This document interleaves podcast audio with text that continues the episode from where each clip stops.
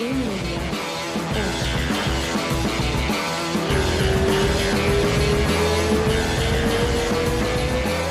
two, three. We we good. We rolling. Mr. Sage Northcutt. How's it going? How's it going, man? You look hey, you looking good. Look summer there. How's it going? Yeah, it's actually it's not bad. I'm in, in California right now, so the weather's always pretty good. It's probably like 65 degrees. Nice, nice. Yep. I, I was just telling you, I came, I just came back from Brazil. I was there for a month. It was, it was almost like uh, California. It was like seventies, eighties, nineties. Some, some good days. That's so nice. Yeah. That's awesome. So I was telling you, all of my uh my audience is it's mainly like I'll, I'm gonna guess like 90, 95 percent from Brazil. So people talk about you all the time. It was it was a it was it was a it was a big shock when you when you we, you came out of uh, UFC and, and went to the one championship. And uh, Right. I, I want to talk. I want to chat a little bit about that. How's uh how was that process changing and uh how how is uh how's uh one treating you Yeah, one one championship's awesome. Um, they treat all the fighters really well.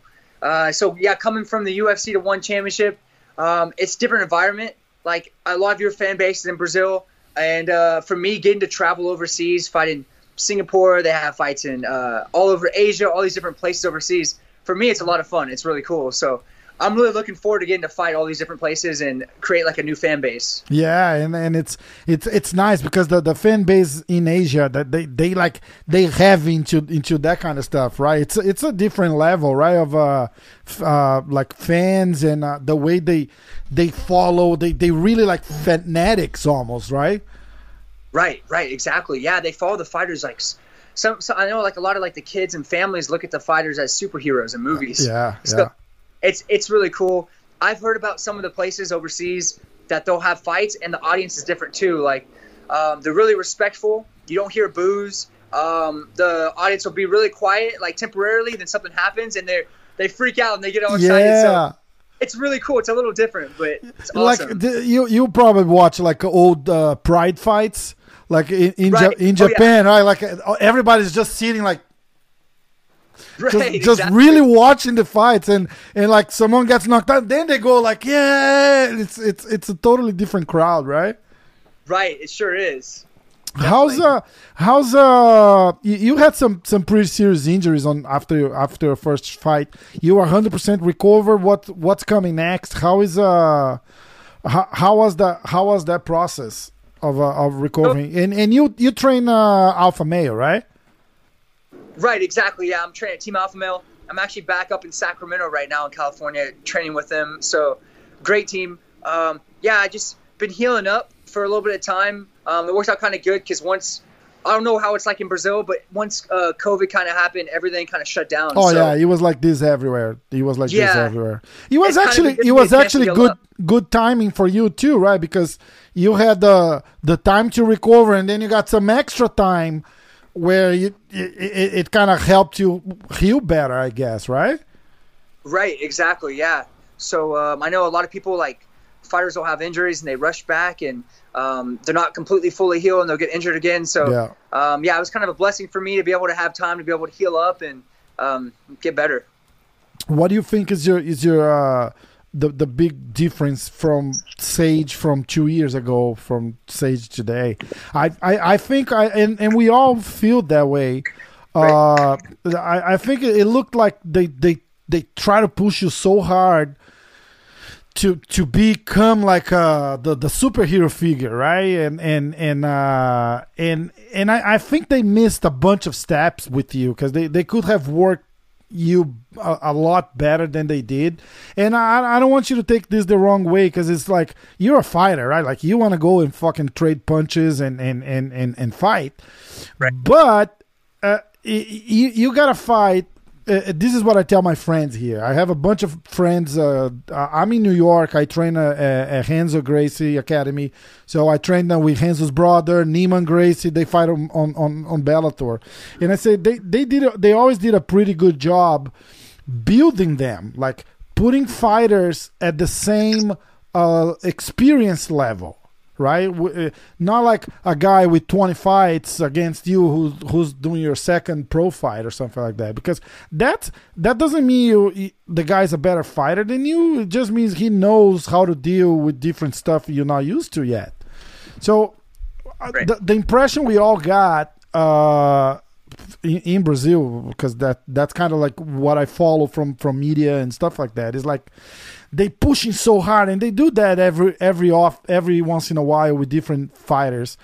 Uh, they did with with a Brazilian guy not too long ago, Johnny Walker. That they start building up this kid. He he won like two great fights. They were talking about, hey, this guy's gonna fight Jones, Jon Jones for the title. Uh, like, dude, it's not time yet. The guy, you gotta get, you gotta get some seasoning on the guy first before you throw him to the wolves.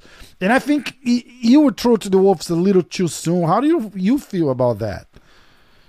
Well, I mean, I mean, there's so many things that went on. It's a it's an off night for me. So like everyone has an off night sometimes. You have the best champions in the world, uh, like Jose Aldo. I could name so many different guys Oh yeah, that will go out there and they're sure they had a freaky thing where they lost in like five seconds in the fight or ten seconds in, and you're like, how'd that happen? He's one of the best guys in the world.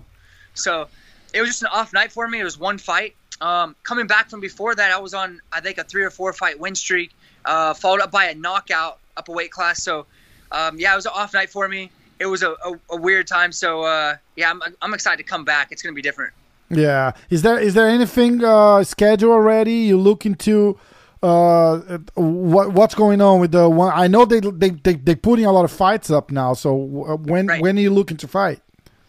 Well, I mean, it's been weird with uh, all the COVID stuff that's happened. So all the gyms have been shut down here. But getting back into training, so I'm I want to fight sometime like maybe the the end of March or beginning of April, sometime around then, and hopefully have like two three fights this year. Yeah, really- yeah, that'll be Yeah. that that that would be awesome. You back you back training regularly or still kind of shaky? No, yeah, getting back into training. Um, for for a while, I was getting some scans done and not getting back into full contact yet, full sparring, because uh, just been healing up really well. And Yeah. but now getting back into it, easing back into things, and getting really excited. Exactly, exactly. And and and you you you got the green light already to to to train and spar, and it's all good to go. Well, I've been getting, I've been uh, starting to ease back into the training. I've been getting the scans and stuff, checking out. But uh, Uh huh. soon I should be should be uh, good to go and uh, uh, having a fight soon. Awesome. That that Yep. I, we, we we we can wait uh, to see how. Tell us about a little bit about how is the is the the traveling there because it's it's it's a bit of a long flight, right? How how soon do you get there? How how do, how do you prepare for a fight that's uh, just just in the flight time? It's like you- you're flying for what twenty four hours to twenty hours or something like that. It was actually pretty close to that. I think it was like, I think last time it was about 18 hours or so. So I mean, for me, I kind of slept most of the flight, so it wasn't too bad. But the big time difference is like, that's that's pretty different for me. So I know a lot of fighters say they have every hour of time difference accumulates to about a day that you need to be there ahead of time. So like, if you're seven hours time difference, you should be there like seven seven days before. But uh, last time, my my last fight, I got there maybe a week before the fight. Um, not sure if I'm gonna do it differently this time. If I get there a little bit earlier, or maybe around the same time. I guess You, we'll you by- you got there a week before. yeah, I think it was about a week before the fight. Yeah, So yeah, getting used to the time difference and kind of feeling things out and stuff, and um, uh, just kind of learning. It's uh, yeah, well that that that's gonna that's gonna take some time too, right? The learning process. You gotta get you gotta get acclimated, right? To the uh, where, where where are the fights happening? Like where where's the main place you travel to? Like uh, was it the, the the Philippines? No. Uh, right now, Singapore. Singapore, like. That's Singapore, where the, yeah. that's where One Championship's headquarters are. so- Okay, all right, and they're doing a, a kind of like a limited public thing too, right? Like like like everybody else is doing. Right. Right. Exactly. Okay, Yes, sir. all right. Hey man, Yeah. So Uh, look, I'm uh, I I I love uh chatting with you. Let's uh try to connect again when uh as soon as we have a fight. Let's and then we'll, we we can do like a like a cool show. We'll, we'll put a we'll put your uh your opponent on the screen there. We'll take a look at his fight. We'll do like a little breakdown. We'll, we'll do something fun for your next fight. Uh, I would love to help you promote that. Oh yeah, definitely. That sounds good. Looking All right. All right. Awesome. Hey, I All right, appreciate hey, your time, thanks my so much. I brother. appreciate it. Thanks Thank time. you. Thank you so much, right. man. We'll talk soon. Okay. Have a good one. Thanks, Bye. Sage. I appreciate it.